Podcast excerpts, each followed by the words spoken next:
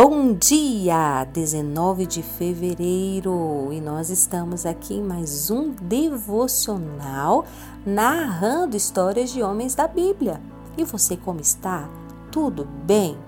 Eu queria te convidar nesta manhã a meditar comigo em 1 Reis 18, versículo 36, que diz assim: No devido tempo, para se apresentar à oferta de manjares, aproximou-se o profeta Elias e disse: Ó Senhor, Deus de Abraão, de Isaque e de Israel, fique hoje sabido que tu és Deus em Israel e que eu sou teu servo e que, segundo a tua palavra, fiz todas estas coisas. Era decadente a forma que seu povo se encontrava. Cada reinado que esteve sobre Israel após Salomão fez-lhe afastar pouco a pouco dos ensinamentos entregues a Moisés, quando este, ainda no deserto, recebeu do Senhor. Agora, sobre a liderança do rei Acabe, Elias via seu povo morrendo pela seca, pelo pecado e pelo peso das decisões de um rei que colocara Baal e Azerá como os verdadeiros deuses daquele povo. Elias se indignava cada vez mais e, mesmo sendo acusado pelo próprio rei como ápice do prejuízo de todo aquele país, se levantou, levava uma palavra de exortação ao povo para que se decidisse entre os deuses ou o verdadeiro Deus. Qual deles vocês irão seguir? perguntava. Em seu coração, Deus colocou a estratégia para provar que ele era o verdadeiro Deus, aquele que governava e escolher aquele povo como seu. Ali, vendo-se sozinho entre os 450 profetas de Baal, ordenou que fosse construído um altar em cada um dos lados com dois novilhos, dando aos profetas de Baal a oportunidade de irem primeiro clamar aos seus deuses.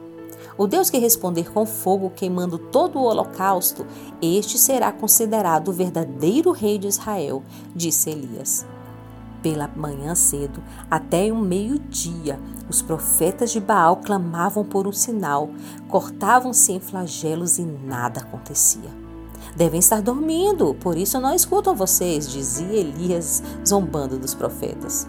Terminando o tempo do clamor dos sacerdotes e nada acontecendo, Elias ordenou que colocasse doze pedras, uma representando cada uma das tribos de Israel. Sobre elas colocou os novilhos e encheu todo o altar com água, molhando até a lenha sobre os novilhos.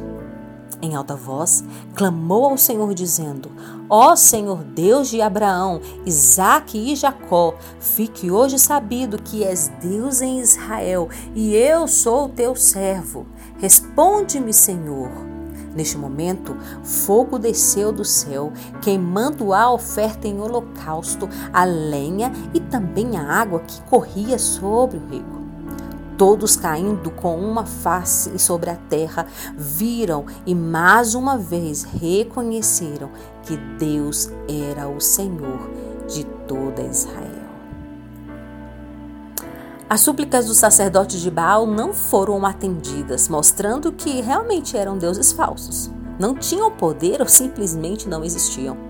Aquele povo já não conhecia Deus como seus antecessores, ao ponto de terem seu coração dividido, de verem os verdadeiros profetas serem mortos e não fazendo nada, de ver um rei que trocou Deus por uma mulher maligna e seus deuses sem autoridade um povo escolhido por Deus, mas que não queriam mais pertencer a Ele, sendo conduzidos por ensinamentos que não condiziam com o que Deus havia direcionado para eles.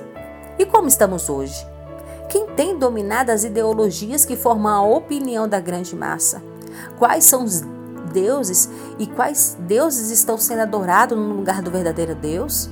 o amor ao poder, ao dinheiro, à imoralidade, o sacrifício de crianças com a legalização do aborto em vários países, o eucentrismo, o eucentrismo, eu no centro das minhas vontades, no centro do meu querer, qual a diferença hoje que estamos vivendo? Onde quem prega a verdade é perseguido pelas redes sociais e engrandecidos que alimentam o ego de um povo faminto por verdade, mas se contenta por se alimentar por qualquer frase de motivação que lê nas redes sociais. Quem tem sido o povo de Deus nessa terra? E qual tem sido o seu papel na geração dos últimos tempos? Essa é a reflexão que eu peço para você fazer durante esse dia. Qual tem sido o desempenho, qual tem sido o papel desempenhado por você como igreja nos últimos dias? A minha oração nesta manhã é que Deus coloque em nosso coração um incômodo tamanho que, de não conseguirmos nem ficar quietos enquanto não nos voltarmos para Ele. Que consigamos fazer uma faxina nas nossas referências de vida e também nos nossos incentivadores. Nós temos livre acesso a Deus através de Jesus. Que comecemos a ver isso e viver para a glória de Deus. Um grande beijo em você. Que Deus te abençoe e até amanhã.